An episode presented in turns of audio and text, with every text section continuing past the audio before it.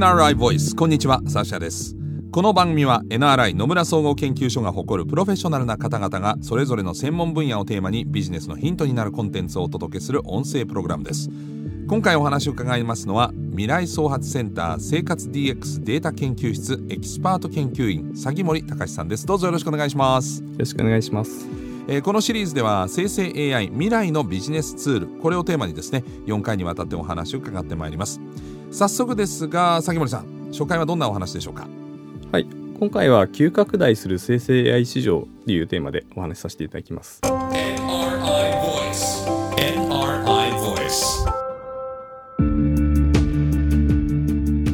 改めましてお話を伺っていきますのは未来創発センター生活 DX データ研究室エキスパート研究員鷺森隆さんです。まずはプロフィール紹介させていただきますね、えー、2001年、NRI に新卒で入社、えー、コンサルタント研究員として主に産業流通分野における先進的な IT 技術の調査。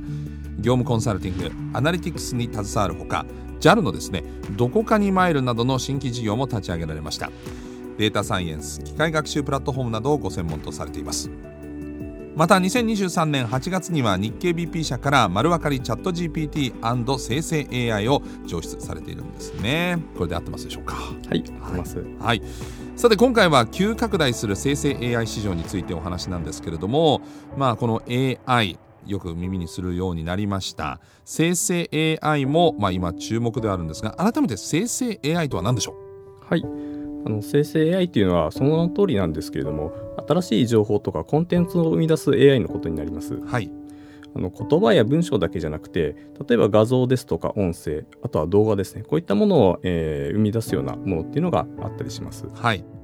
今年、まあ、2023年話題のですね、えーと、 ChatGPT ですね、はい。まあ、これなんかは、えーと、主に言葉とか文章を生み出すことができるんですけれども、え画像なんかでもあのそういった、えー、生み出すようなツールっていうのがありまして、はい、例えばチャット GPT を出しているオープン AI が出している DALI2 っていうものですとか、はい、あとは Stable Diffusion みたいな、えーまあ、言葉で指示することで、うん、まあ、それにこう合ったような画像を生成するサービスなんかも始まっていたりします。そうですね。もうなんか結構有料化もされてますもんね。そうですね。はい例えばそのカンフーをしているパンダみたいなですね、はい、あのそういった指示をするとそれっぽい画像っていうのを、まあ、簡単に生成してくれるっていうそういったものになります。はい。生成 AI、まあ、AI というか、まあ、そもそもコンピューターとかそういった、えーまあ、AI 的なものってのはこれまでもあったわけですけれども生成 AI がこれまでとは違うのは何なんですか？はいっぱりその AI っていうのは技術なのでその世の中で話題になるには結構技術に詳しくない人でもこう理解したり、うん、共感したりできるようなその分かりやすさっていうのが求められるのかなと思います。はい。過去にもですね、えーと、AI ブームっていうのは何度かあったと思うんですけれども、えまあ、一時ブームが1950年代ぐらいから1960年代ぐらいにありまして、えでその後ですね、まあ、ちょっと冬の時代っていうふうに言われるものがあって、えーと、第二次ブームがですね1980年代ぐらい。うんうん。で最近ですとあの2000年代に入ってからあのビッグデータですとかディープラーニングこういったキーワードと合わせまして、はい、第3次 AI ブームっていうのが、まあ、ありましたと、はい、でこの第3次 AI ブームの時にはですね AI がその囲碁とかあの将棋とかのプロの棋士に勝利するみたいなそういった分かりやすさですねそういったものもあって注目されていったというのがあります。はい。この、えっと、今、チャット GPT みたいな生成 AI ですね、うん、えっと、こういったところが出てくる中で、あの技術に詳しくない人でも、ちょっと簡単に試したりとかですね、うん、えー、そういったところで分かりやすい AI っていうのが出てきまして、うん、今、この生成 AI っていうキーワードが、まあ、世の中で大きく注目されるようになったのかなというふうに考えています。しかも、チャット GPT、文章の AI 生成 AI、はい、これが注目度が高いのはどうしてですかね？はい、やっぱりその使う人の分かりやすさっていうかあの使いやすさだと思います。うんチャット GPT でやってること自体は実はそれより前のあの GPT-3 って言われてたような、はい、えー、と時代からですね似たようなことはできていたんですけれども、はい、やっぱり一般の人がこう簡単に使えるような、うん、あのインターフェースですとか、えー、例えばそのウェブのサイトで、うん、えー、と日本語で入力して、うん、ああいう形でこう出てくるとかあのスマホのアプリでそういった問い合わせをやって出てくるとか、うん、そういったところまではあのできてなかったので、うん、まあ、やっぱりその最初に使うハードルが高かったっていうのが、あの一番大きいのかなと思います、なるほど。今スマホとかだと音声入力でもできちゃいますね。そうですね。スマホだと音声入力機能ついてますもんね、えー、はい、非常にだからそういった意味では、まあ、メールを送ったりとか、はい。えー、SNS をやるような感覚で、はい、もしくは検索をやるような感覚でできるようになってるってことですよね。そうですね。はい。あのー、この生成 AI ビジネスシーンでも話題になっているということなんでしょうか？実際に数字でもそういうのって現れてるんですか？はい。あのいろいろな企業が市場の予測っていうのは実はしてるんですけれども、はい、まあ、例えばアメリカの調査会社のマーケット US 社の予測なんかでは生成 AI の市場っていうのが、まあ、年平均のその成長率で30%を超えるぐらいの急拡大するっていうふうな予測なんかされてたりします。はいええであの2022年の関連市場の規模っていうのが1.3兆円ぐらい、はい、10年後にはあの20兆円ぐらいになるというふうなかなりの規模になるというふうに言われてまして、えーうん、で特にですねあのメディアとかエンターテインメント、はい、あとは金融 IT ヘルスケアこういった業界などがまあちょっと有望だというふうに言われてます、なるほど、まあ、生成 AI との相性がいいということですか。そうですね。はい、うん、生成 AI を知ってるという方は、まあ、言葉、まあ、いろんなところで聞くようになって多いと思うんですけどうまく使いこなしてる人もしくは日々使ってる人となるとまたちょっと別ですか？どうですか？そうですね。はい。あの実は NRI で、えっと、今年の、えっと、2023年の5月にですね、はい。えー、20歳から69歳までの日本在住のビジネスパーソン向けに、はい、生成 AI に関するアンケートというのを実施してます。はい。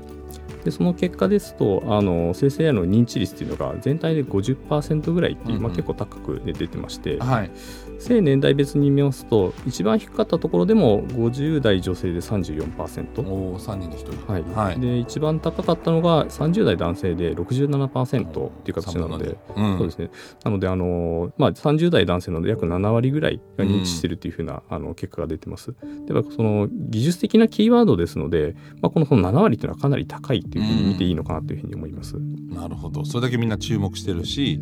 まあ、ひょっとしたらビジネスのシーンでも使おうかななんていうふうに思ってるということなんでしょうかね。はい、まあ、今後どうなっていくかということとも関係すると思うんですけど生成 AI とか AI っていうのは割とポジティブに捉えられているもんなんですか、はい。そうですね、それについてもあのアンケートの中で聞いておりまして実際 AI についてどういうイメージを持っているのかというような、うん、あの質問だったんですけれども、はい、一番多かったのがあの業務効率ですとか、うん、えーと、生産性を高めるみたいなイメージでして、はい、2番目がですね暮らしを豊かにするみたいなイメージでした、はい、で3番目がですねちょっとあの雰囲気が変わって、うん、人間の仕事を奪うみたいな結果が出てまして、まあ、言われてますよね、はい、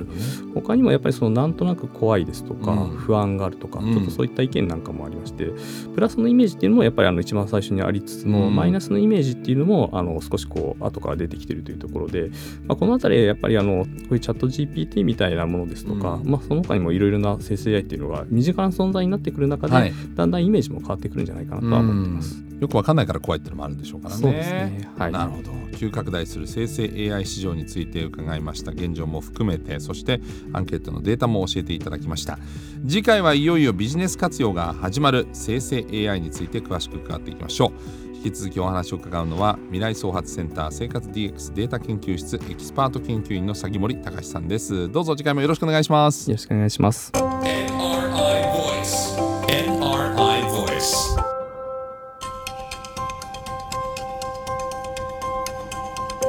NRI ボイスこの番組は Apple や Google などのポッドキャストのほか NRI のウェブサイト内からもお聞きいただけます NRI ボイスで検索してチェックしてください。引き続き生成 AI 未来のビジネスツールこれをテーマにお話を伺っていきます。ナビゲーターはサッシャでした。